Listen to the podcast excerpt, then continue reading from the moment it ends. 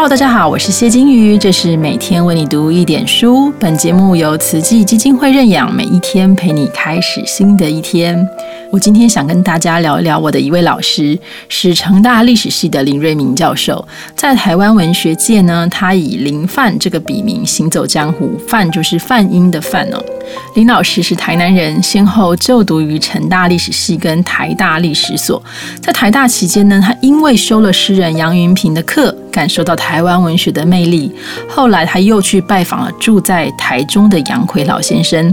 林老师在研究所毕业之前，甚至跑去台中跟杨奎先生住了一年，后来写成了《杨奎画像》这本很重要的书。也是在杨奎这位集社会运动者与文学家于一身的前辈影响下，林老师认识到了奈何的重要性。当然，他没有想过啦，自己多年之后竟然会担任奈何全集的编纂者。所以杨云平、杨奎到奈何，启发也坚定了林瑞明老师对于台湾史、台湾文学的研究热忱。他在研究所毕业之后回到母校任教啊，也就一生不曾再离开台南。在戒严时代，你要以台湾文学为研究领域，这是一件相当危险的事啊。所以老师常常需要把台湾文学啦、台湾史啦藏在中国近现代文学或是中国近现代史的课程里面。在当时的主流史学界呢，台湾史还是一个相当边缘的领域，常常受到质疑哦，被打压也是很常见的事。可是林老师从来没有放弃过对于威权的。反抗，直到后来解严，风气渐渐开放之后，如何替台湾文学打造一个研究的殿堂，就成为老师后半生努力的主要工作。两千年，成大的台湾文学研究所成立；两千零三年，将旧的台南市改为国立台湾文学馆，都是林老师在背后努力不懈的奔走、争取，几乎而诞生的成果。因为这些努力，因为有更多的青年学者加入，台湾文学研究、台湾史研究逐渐形成了一个完善的体系。如果林老师是一个恋战权力的人，他可以在这个体系当中取得很高的话语权。可是他在台湾文学馆馆长卸任之后，就回到成大历史系继续教书读书，在他最心爱的府城走街串巷拜访美食啊，找朋友聊天啊。将台湾文学跟台湾史研究的火把交给了下一代的学人。我在大学时候其实并没有修过林老师的课，但是我们都传说老师的研究室是一个奇幻的神之领域。每一个老师的书都很多，可是林老师的书是多到堪称小型图书馆。那他总是端坐其中哦。我们从门外经过的时候，就时常会听见这些古典音乐流泻而出。我毕业之后多年，有一天在 FB 上看到了老师的账号，想说嗯，没事加一下好了，所以我就成为老师的研友，有时候留个言呐，或是聊聊天呐。有阵子呢，我研究西川满这位文学家，也想听听看老师的意见，就跟老师约在十八毛茶屋聊天。我记得那天老师听完我的问题之后，给我开了一个很长的书单，那确实都是跟西川满研究非常有关的。那我还记得我问了一个很蠢的问题之后，老师就笑笑说：“我是研究。”杨奎的西川满这种少爷，我当然对他比较没兴趣。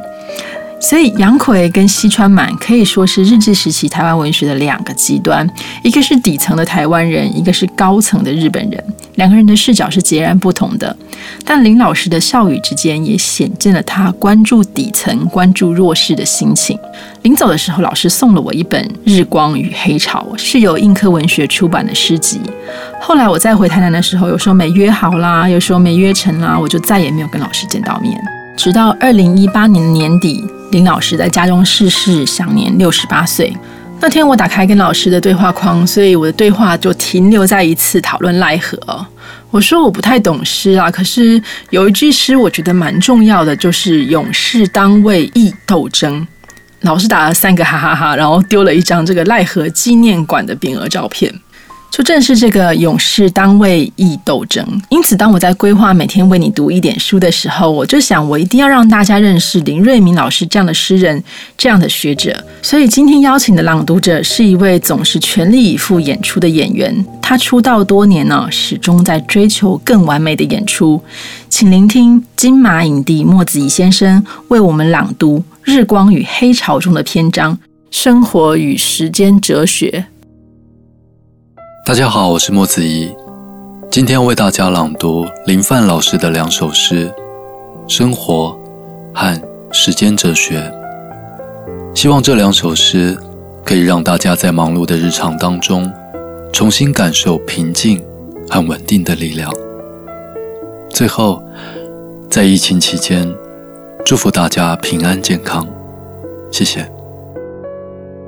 生活，我们今天不可能预见，我们明天将知道什么，甚至我们今天不可能知道，我们明天要死还是会活。我们只能为当下而拼一口气，为当下而活。工作，欣赏美景，享受生活，看云，听海，融入自然的怀中，如婴儿在母亲子宫安安稳稳生养，在宇宙里胎息，静待明天的到来。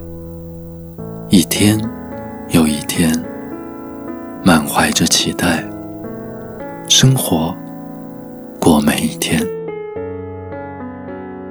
时间哲学，每一个刹那都是一个结束，也是一个开始。时间源源流动，刹那跃入永恒。无限的光穿透了万年黑暗，广阔无垠的空间，城市。有过繁华，如大唐长安，无可逃脱；寂凉，如佛说法的舍卫城，兴衰，如潮水起落。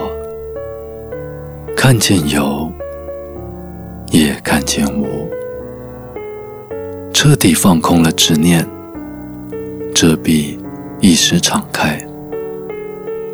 存在，现在，将在，同时涌现，